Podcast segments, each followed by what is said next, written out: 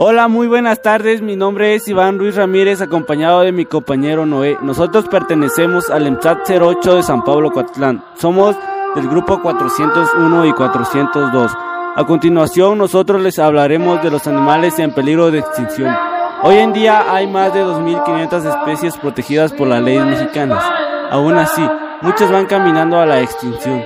Según datos de la Unión Internacional para la Conversación de la Naturaleza, organismo internacional con mayor potestad sobre el tema, aproximadamente 5.200 especies de animales se encuentran en peligro de extinción en el mundo. El 11% de aves, el 20% de los reptiles, el 34% de los peces y 25% de los anfibios y mamíferos.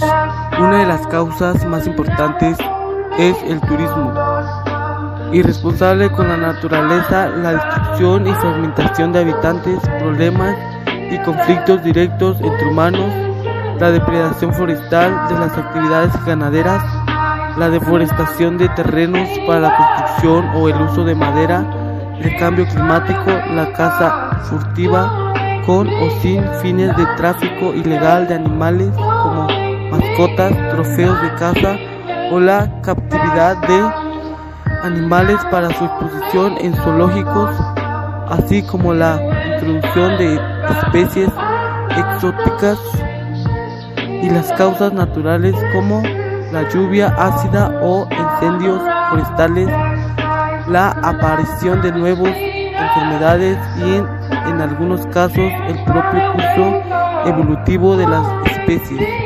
Todas estas razones, primordialmente las que existen por causa humana, provocan que muchos animales estén en riesgo de desaparecer de la faz de la tierra para siempre.